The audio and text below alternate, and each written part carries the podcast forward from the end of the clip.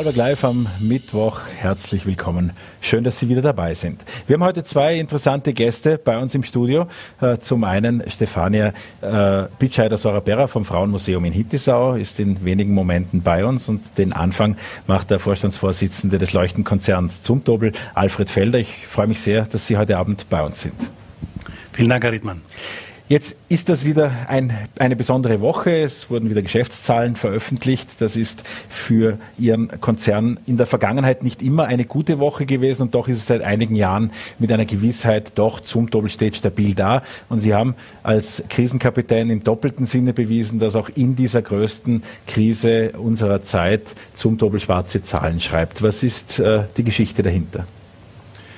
Naja, wir hatten ja als die Pandemie gestartet ist, noch unser letztes Geschäftsjahr, haben da mit den Grenzschließungen und mit den Unterbrechungen des Supply Chains darunter gelitten, haben aber sehr schnell reagiert, uns auf die neue Situation eingestellt und konnten so eigentlich im ersten Quartal schon wieder etwas aufholen.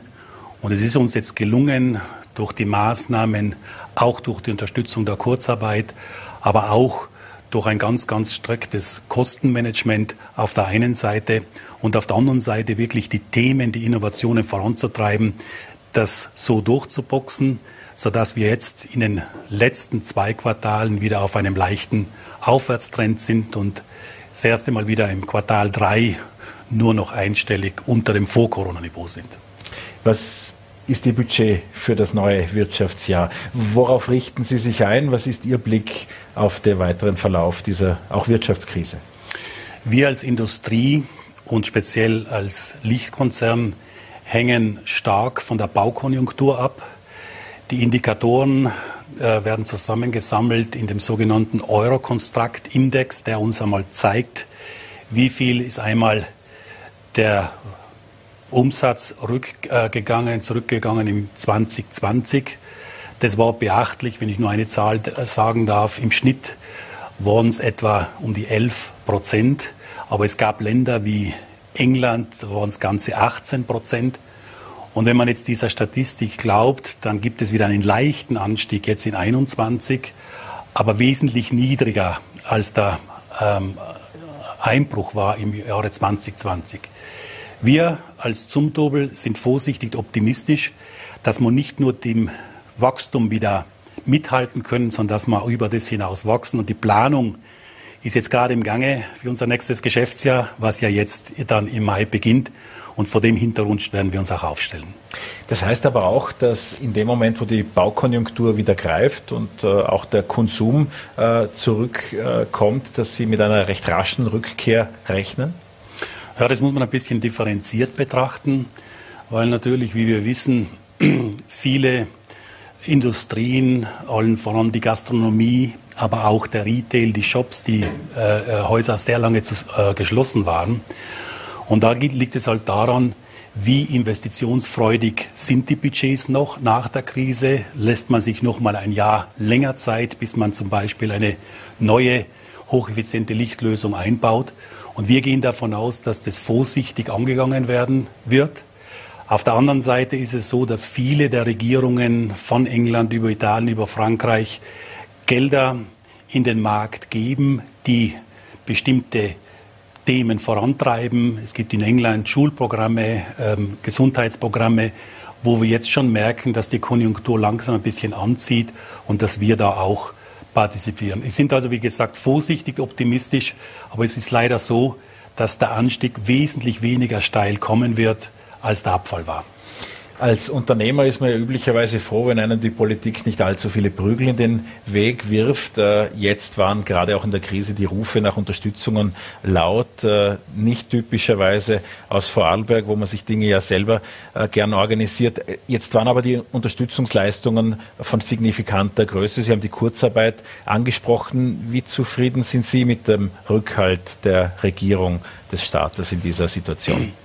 Also ich möchte hier schon sagen, das, was die österreichische Bundesregierung hier bereitgestellt hat und schnell bereitgestellt hat, war schon extrem hilfreich für uns. Es war sehr unbürokratisch, gerade in der ersten Phase.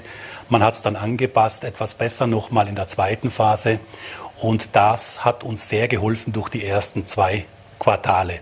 Da muss ich schon mal ein großes Kompliment aussprechen.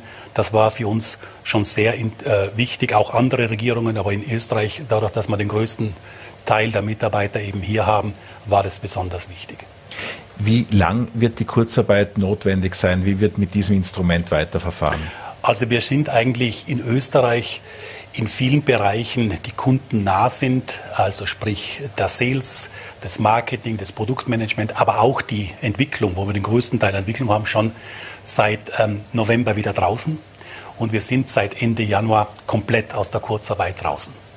Wie wird sich denn die Geschäftswelt in Zukunft ganz generell gesprochen verändern? Videokonferenzen dürften auch in Ihrem Unternehmen massiv zugenommen haben. Da waren Sie vorher ja schon, aber jetzt besteht der Tag nur noch aus in die Kamera lächeln. Wie wird sich das in Zukunft weiterentwickeln? Was ist, worauf bereiten Sie sich vor? Also wir sehen sie eigentlich schon in einem unserer Geschäftsgebiete im äh, Bürobereich, also im Office-Bereich, wo wir schon sehen, dass viele Firmen wesentlich flexibler umgehen mit Homeoffice versus Office und wir auch davon ausgehen müssen, dass in Zukunft weniger Büroraum in dem konventionellen Art und Weise bereitgestellt werden wird. Wir sehen es auch bei unseren Kunden, dass die sehr oft sagen, nein, wir könnten uns zwar treffen, aber lass uns doch schnell mal ein Videomeeting machen. Das ist effizienter für euch, für uns. Wir brauchen nicht reisen. Und ich glaube, das wird sich einpendeln in der digitalen Welt. Aber ich bin überzeugt davon, dass persönliche Treffen, sei es im Unternehmen, wenn Teams zusammenkommen, um neue Ideen auszuknobeln, oder auch bei Kunden nach wie vor der Fall sein werden.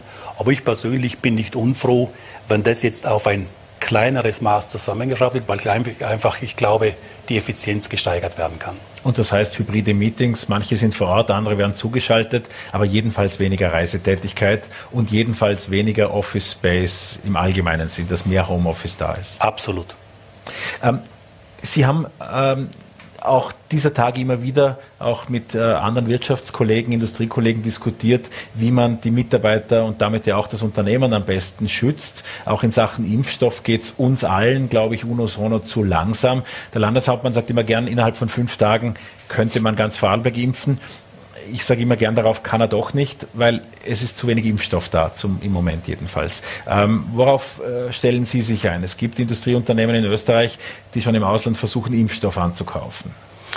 Ja, ich habe es auch ähm, ähm, äh, im Gremium der Industriellen Vereinigung mit den Kollegen diskutiert. Ich glaube, es ist sehr sinnvoll, wenn die Industrie den Richtlinien des Bundes mit der Impfstrategie folgt. Ich habe ja gelernt, es gibt genug Kapazität, sobald die Impfstoffe mal da sind, wo man sich auch die Industrie einwählen und einmieten kann. Ähm, äh, kritisch wird halt sein, gibt es in der Industrie von der Politik eine gewisse Priorisierung für Schlüsselmitarbeiter, die reisen müssen. Eines unserer großen Probleme ist heute, dass die Mitarbeiter nicht ins Ausland können, dass die Mitarbeiter dann bestimmte Dinge, Anlagen nicht in Betrieb nehmen können, bestimmte Ramp-ups von Produkten in unseren Fabriken nicht machen können.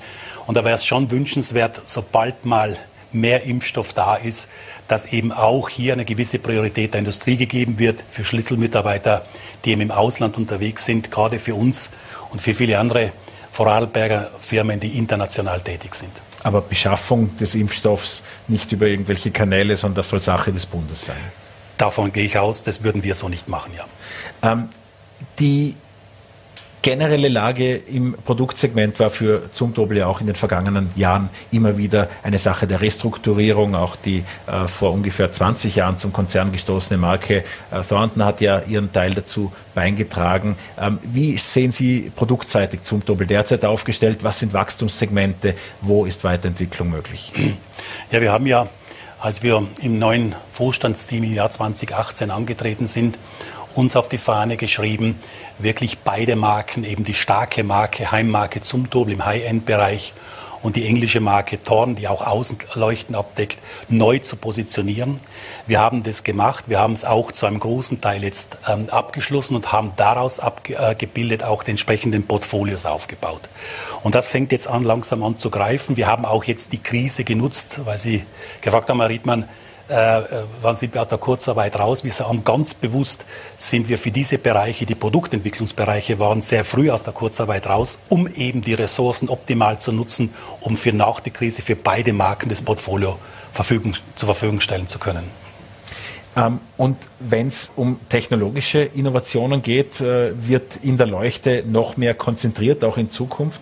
Absolut. Also unsere Tochter Tridonik arbeitet ja mit Hochdruck dran, die Miniaturisierung voranzutreiben, die Integration von LED-Modulen und Elektronik und speziell jetzt Sensorik und Software-Themen so zu voranzutreiben, dass wir nach wie vor ähm, der Innovationsführer bleiben und eben die neuesten Themen da vorantreiben können. Erzählen Sie uns noch ein paar Eindrücke aus dem Lichtforum. Das ist ja äh, neu und äh, leidet auch natürlich darunter, dass man sich derzeit nicht treffen kann, nicht treffen darf. Einzelne Empfänge äh, waren schon da per Video. Dann natürlich, äh, was ist mit dem Lichtforum neu geplant?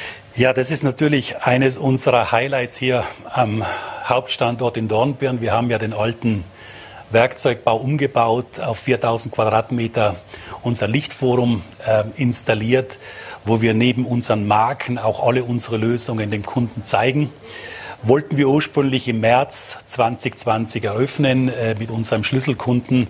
Ist jetzt leider nur virtuell machbar gewesen. Da verliert man natürlich einiges an Eindrücken. Aber Gott sei Dank können wir jetzt in kleinen Gruppen mit den entsprechenden Abstandsregeln das auch so hinkriegen, dass wir das zeigen können. Und das Lichtforum, das wird das Aushängeschild sein, wo wir als Zumtobel-Gruppe zeigen können, was Licht bedeutet. Licht ist Emotion, was wir mit Licht für unseren Kunden, für unsere Welt darstellen können. Und ich freue mich sehr, äh, wenn wir jetzt dann das in größeren Rahmen machen. Und vielleicht können wir ja auch mal eine Veranstaltung mit Ihnen machen, wie die Top 100 Veranstaltung der Vorarlberger Industrie. Würde ich mich sehr freuen, wenn wir da mal Gastgeber sein dürfen. Und dann können es alle miterleben, die das noch nicht gesehen haben. Sehr, sehr gerne. Danke für die äh, Einladung. Und das ist natürlich dann auch die Frage. Zumtobel spielt für Vorarlberg eine sehr große Rolle. Vorarlberg spielt auch für zum Doppel eine sehr große Rolle. Äh, immer diese Frage nach der Standorttreue. Wie sehen Sie die Entwicklungsmöglichkeiten in Vorarlberg? Wo fühlen Sie sich eingeengt? Wo bräuchte es ein bisschen mehr Freiheit?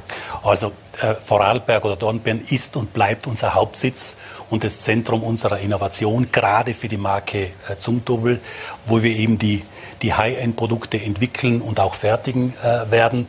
Natürlich müssen wir uns den Marktbedingungen stellen äh, äh, und äh, auch schauen, wenn Produkte, die mehr preiserosiv sind, die haben wir jetzt ähm, aus Serbien in unserer neuen Fabrik gemacht und die Balance von dem Hightech-Standort hier in Dornbirn mit anderen Fabriken gibt uns jetzt eigentlich ähm, eine hervorragende Position, um im internationalen Wettbewerb mit beizunehmen. Aber nochmal, Vorarlberg ist und bleibt der Standort für zum Doppel. Ähm, welche Entwicklungsmöglichkeiten sehen Sie für den Gesamtkonzern über die kommenden Jahre, wenn wir die Mittelfristperspektive jetzt wählen? Recovery aus der Krise, äh, no nah, auch die Möglichkeiten in Wachstumsbereichen zu investieren. Sind Übernahmen ein Thema? Ja, also wir sind jetzt, äh, wie Sie es wahrscheinlich gesehen haben, in den Zahlen wesentlich robuster und stabiler aufgestellt. Ein Effekt der Pandemie ist auch, dass in diesem hochfragmentierten Lichtmarkt nicht jedes Unternehmen im kleineren Bereich überleben wird können. Ähm, gerade auf dem Bereich der, der Komponente wollen wir uns internationaler aufstellen. Da haben wir ein Auge auf den Markt USA geworfen. Aber natürlich sehen wir uns auch in der Rolle eines Konsolidierers, dass wir auch, äh, wenn es die Mittel erlauben und die Perspektive so kommt, wie wir uns das vorstellen, auch inorganisch wachsen möchten ein erfolgreiches Geschäftsjahr, das für die Zumtobel Group zu Ende geht. Äh, deutlich schwarze Zahlen, auch inmitten dieser großen Krise. Was sind Wünsche an die Politik jetzt im hoffentlich Ausklang dieser Pandemie? Welche Unterstützung wird es brauchen? ich glaube, das Kritische wird sein, dass man sehr schnell den Impfstoff hat und wirklich eine Durchimpfung macht, dass man einfach mal eine Perspektive nach vorne hat. Man sieht es jetzt auch in unserem Geschäft in England, seit die Ankündigungen da ist und die Durchdringung äh, der Impfung etwas Formen angenommen hat, ist auch die Perspektive eine andere, weil die Industrie und unsere Kunden besser planen können. Und hier für Vorarlberg wäre es halt auch wichtiger für ganz Österreich, dass wir hier eine Perspektive haben, dass man nicht mehr einmal aufmacht und wieder zumacht, sondern dass man einfach konstant mal planen kann, weil das machen auch unsere Kunden so. Denn nur so kommt das Vertrauen zurück und werden die Mittel auch für neue Investitionen wieder ausgegeben. Alfred Felder, Vorstandsvorsitzender der Zumtobel Group, vielen Dank, dass Sie zu Gast bei Vorarlberg Live waren. Vielen Dank, Herr Rittmann. Danke Ihnen. Ja, und die eben von Herrn Felder angesprochenen äh, Verhandlungen, die sind heute zu Ende gegangen im ersten Teil, nämlich der Landeshauptmann verhandelt mit dem Gesundheitsministerium darüber, äh, ob und wie diese Öffnungen dann tatsächlich durchgeführt werden. Was ist bisher klar? Ab 15. März soll das Ganze passieren und während es gestern vor allem zur VN-Redaktion aus dem Gesundheitsministerium hieß, außer diesem Termin sei noch gar nichts klar, so scheinen sich da heute die Wogen zu glätten. Richtig sagen wollen beide Seiten nicht wirklich viel. Äh, was zu vernehmen ist von Sitzungsteilnehmern, ist, dass es eine sehr konsensorientierte äh, Besprechung war, in der es auch schon um rechtliche Fragen ging, in der eben darüber diskutiert werden soll, welche Grundlagen nun in den kommenden Tagen äh, rechtlich gesetzt werden müssen, um diese Öffnung ab 15. zu ermöglichen. Eine Art Deadline stellt der Montag dar. Bis dahin soll dann wirklich feststehen, was genau wie gilt für Kultur, für Sport, für Jugend, aber eben auch für die Gastro, wo es gestern nicht bei allen Beteiligten danach klang, dass die Gastronomie vollständig, also innen und außen öffnet. Das soll mittlerweile weniger ein Problem sein, sagt jedenfalls die Seite der ÖVP. Wir kommen zu unserem nächsten Punkt, der ist mindestens genauso spannend, denn äh, Stefania Pitscheider Sorabera ist seit äh, über zehn Jahren Direktorin des Frauenmuseums in Hittisau. Äh, es ist das erste und einzige Frauenmuseum in Österreich. Sie hat einen breiten Erfahrungsschatz an verschiedenen Stationen in Sachen Kulturvermittlung und Kulturmanagement und ich freue mich sehr, dass Frau Pitscheider Sorabera heute Abend bei uns ist. Guten Abend. Ich hoffe, Sie können mich hören. Hallo? Ja, hello, ich kann Sie gut hören. Hören Sie mich auch? Ja, hallo, schönen guten Abend. Da, das spricht dafür, dass wir uns gut unterhalten können. Ich freue mich sehr, dass Sie bei uns sind. Welche tektonischen Verschiebungen orten Sie denn für die Stellung der Frau, auch gegebenenfalls für Ihre Institution mitten in dieser Krise?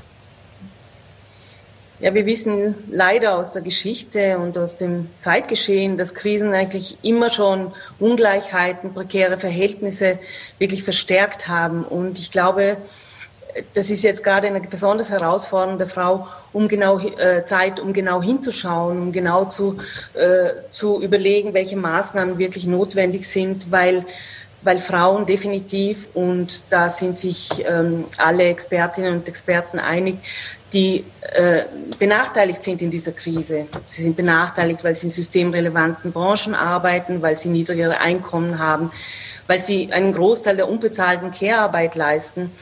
Und ähm, alle diese Faktoren, sind sehr, sehr viel öfter alleinerziehend zum Beispiel. Und alle diese Faktoren sind äh, solche, die, die äh, uns Gefahr laufen lassen, Dinge, die erreicht worden sind im letzten Jahrhundert, wieder, wieder zurückstecken zu müssen. Insofern eine sehr herausfordernde Zeit für die Frauen und für die Gesellschaft selbst gerade auch der Standort, äh, Ihr Standort äh, im Bregenzer Wald, äh, ist ja einer, der in Sachen Sozialreformen auf eine gute Tradition verweisen kann. Und doch ist dieser ländliche Raum doch auch in der Krise etwas, das sich anders verändert als ein urbaner Raum, als die Stadt. Welche Beobachtungen machen Sie da? Ja, wir sind ja eine Institution, die im ländlichen Raum agiert, aber gleichzeitig immer versucht, über den Tellerrand hinauszuschauen. Wir setzen uns Beziehung in Beziehung mit, mit der Welt, wie sie draußen ist. Und das ist auch ähm, sehr, sehr wichtig. Und ich bin ganz, ganz überzeugt, dass wir gerade in diesen Zeiten ganz genau auf den ländlichen Raum schauen müssen. Und weil wir darauf schauen müssen, müssen wir dort die demokratischen, die pluralistischen, die, die weltoffenen Kräfte stärken, weil der ländliche Raum nicht etwas ist, was irgendwo hinter den sieben Bergen passiert, sondern im ländlichen Raum passiert Weltgeschichte.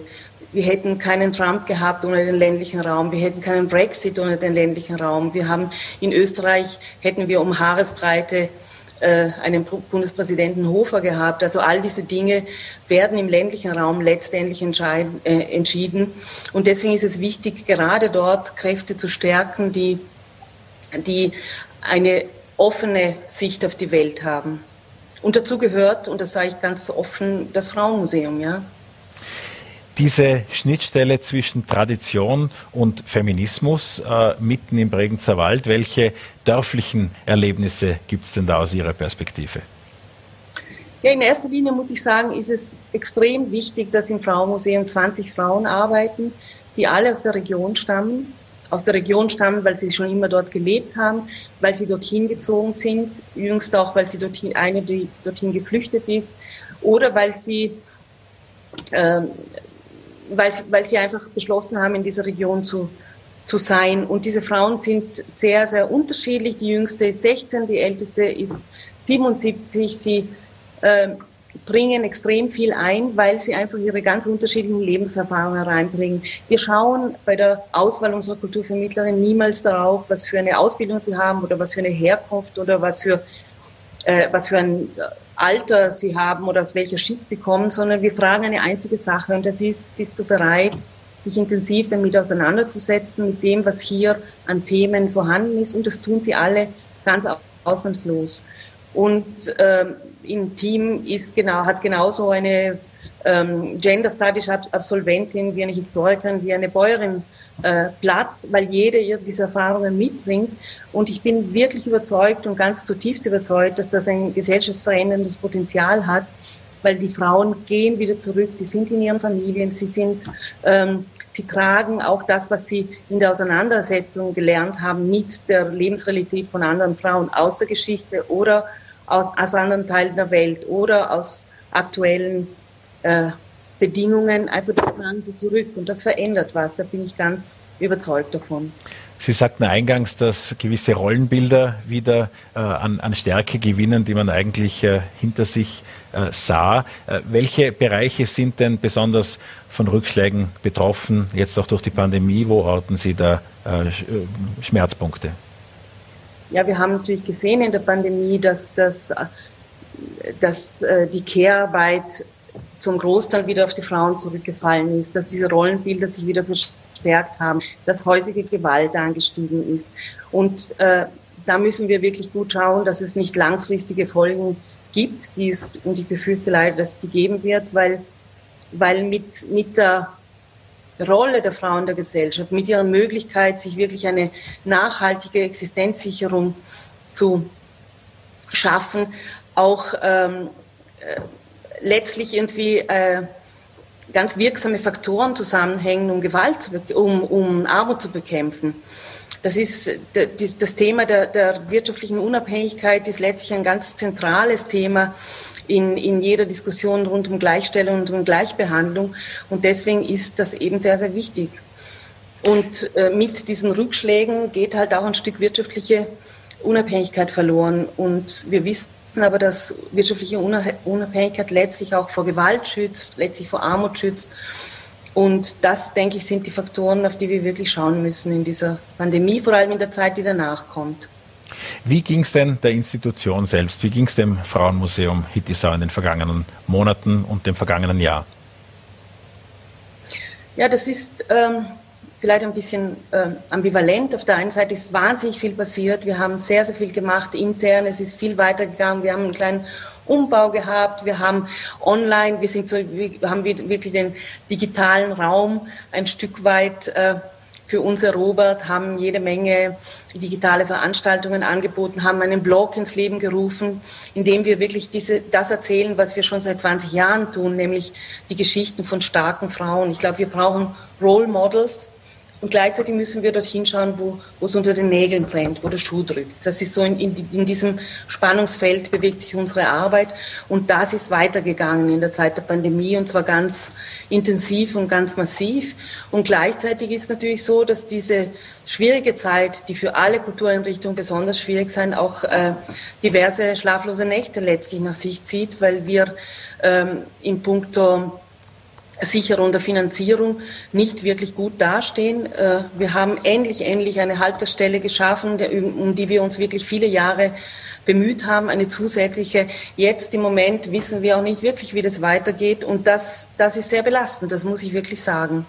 Haben Sie, sich von der, da, ja. haben Sie sich von der Politik da immer gut unterstützt gefühlt oder ist eine gewisse Distanz eigentlich eh gut? Aber diskutiert haben wir im Prinzip im ersten Lockdown über Baumarktöffnungen und jetzt über Gastroöffnungen? Ja, ähm, Österreich definiert sich als Kulturland, aber letztendlich ist die Art und Weise, wie mit Kultur umgegangen ist, nicht, äh, nicht eine Art, die dieser Rolle, die die Kultur angeblich spielen soll, wirklich äh, würdig ist. Ich, ich äh, denke, jetzt müssen wirklich den Worten Taten folgen. Es ist ganz, ganz wichtig, dass, dass wir alle erkennen als Gesellschaft, dass Kultur eben nicht etwas ist, was in einem Elfenturm äh, passiert, sondern wirklich eine tragende Säule der Gesellschaft, weil, weil sie ein Zusammenleben stärkt, weil sie, weil sie Perspektiven bietet, weil sie zusammenfügt, die Gesellschaft. Und das, das ähm, halte ich für sehr, sehr wichtig. Und, und deswegen ist es extrem wichtig, dass Künstlerinnen und Künstler, dass Kultureinrichtungen, Kulturinitiativen, Museen wirklich auch entsprechend gefördert werden. Und was unsere Institution anbelangt, muss ich sagen, nein, bis jetzt haben wir nicht die Förderung oder die Unterstützung bekommen, die wir brauchen, um gut weiterzuarbeiten. Das äh, war ja auch, äh, so wie ich das jetzt äh, spürte, sehr auf den Bund bezogen. Ganz konkret aufs Land gefragt, ist der Vorarlberger Landesregierung das Frauenmuseum in Hittisau wichtig genug? Also da ist sehr, sehr, sehr viel Luft nach oben, das muss ich wirklich sagen. Ich möchte sagen, dass, dass auf Gemeindeebene für eine kleine Gemeinde wie Hittisau wirklich viel passiert. Die Gemeinde stützt und investiert in dieses Museum jedes Jahr und das ist für die Größe der Gemeinde meines Erachtens beachtlich. Ähm, das, was auf Landesseite passiert, da ist wirklich viel Luft nach oben. Ich kann Ihnen gern ein Beispiel zu machen, damit Sie in etwa die Vorstellung haben, wovon wir da sprechen. Wir bekommen ungefähr zwei Prozent der Förderung, die das Vorarlberg Museum bekommt. Wir bekommen 34 Prozent des Jüdischen Museums. Wir bekommen 70 Prozent von dem, was die äh, äh, Museumswelt Frastanz bekommt. Also wir sind definitiv unterfinanziert und das schmerzt. Ja, das schmerzt, weil wir auf der einen Seite äh, immer sehr gern genannt werden, wenn es darum geht, so ein Best-Practice-Beispiel zu nennen. Wir bekommen sehr viel Würdigung, wir bekommen sehr viel Anerkennung von vielen Seiten, aber das hat sich nicht in Geld niedergeschlagen bis jetzt. Sollte es tatsächlich jemanden oder jemand geben, der zum Frauenmuseum in Hittisau noch keine persönlichen Kontakte hat, noch nicht dort war, äh, A sind 35 Prozent ihrer Besucher Männer, also es darf sich jeder hintrauen. Zum Zweiten, ähm, die Anerkennung ist ja schwer oft auch aus der Nähe dann tatsächlich zu sehen, aber ein Signal wäre ja diese Nominierung zum Europäischen Museumspreis 2021. Eine äh, unerwartete Nachricht äh, mitten im Lockdown und doch sind nur äh, etwas mehr als eine Handvoll oder ein Dutzend Museen in Europa äh, für diesen Preis nominiert. Ich würde sagen, allein schon die Nominierung ist ein Hammer. Wie ging es Ihnen denn da dabei? Wie kam es dazu? Ja, das war natürlich eine ganz großartige Sache, weil es wirklich, weil wirklich, weil es wirklich so ist, dass allein die Nominierung schon eine große Sache ist. Es gibt Tausende und Abertausende Museen in ganz Europa. Und ich glaube, das hat wirklich damit zu tun, dass dieses kleine Museum im ländlichen Raum in Vorarlberg es geschafft hat, über den Tellerrand hinauszuschauen und wirklich eine Relevanz zu entwickeln, die, die, die, die auch gesehen wird von, von der Museumswelt. Also halten Sie uns die Daumen. Am 6. Mai wird es online, leider nur online, die Preisverleihung heuer stattfinden. Nichtsdestotrotz, ähm, äh, nichtsdestotrotz äh, freuen wir uns wahnsinnig, dass, dass dadurch auch wirklich dieses kleine Museum in ganz Europa nochmal mehr bekannt wird und, und gesehen wird. Ja. Was könnte man denn morgen eigentlich beginnen? Am Montag ist Weltfrauentag. Was könnte man denn morgen schon beginnen, um auch in unserem direkten Umfeld, äh, um in Vorarlberg äh, die von Ihnen angesprochenen Painpoints äh, in Sachen Gleichstellung, in Sachen Stärkung der Frauen etwas nach hinten äh, zu rücken und etwas äh, in die richtige Richtung zu gehen? Oh, da gibt es ja natürlich jede Menge die, an Dingen, die, die möglich wären. Ich glaube, ein ganz, ganz wichtiger Punkt ist wirklich daran zu arbeiten, dass Frauen gleich viel verdienen äh, wie Männer. Wir wissen, dass Frauen im Vorarlberg wirklich Schlusslicht sind, in, in, nicht nur in, in Österreich, sondern tatsächlich in Europa. Und da ist ganz, ganz viel zu tun. Und das heißt ein Appell an Politik, an Gesellschaft, an Wirtschaft, da wirklich nachzuziehen, weil ich wirklich glaube, dass daran ganz, ganz viel hängt. Ich bedanke mich herzlich für die Zeit und Ihren virtuellen Besuch bei Vorarlberg Live. Stefanie Pitscheider-Sorapera war das äh, und Sie merken schon, da schalten wir nicht ausschließlich nach Hittisau, sondern da spricht eine Expertin zuvor, Kunsthalle Wien, Kunsthistorisches Museum. Da sind einige Stationen dabei, die einen ganz ehrfürchtig werden lassen. Frau Pitscheider-Sorapera, ich bedanke mich sehr herzlich für Ihre Zeit und einen schönen Abend. Danke Ihnen, schönen Abend. Ja, und das war es mit Vorarlberg live an diesem Mittwoch. Ich bedanke mich sehr herzlich, dass Sie dabei waren. Bleiben Sie uns gewogen. Wir haben morgen wieder einiges im Gepäck für Sie und dann gibt es auch wieder unsere Sportsendung Mixed Zone. Inzwischen viel Vergnügen auf Vorarlberg Online, in den VN und auf Ländle TV. Wir sehen uns morgen wieder.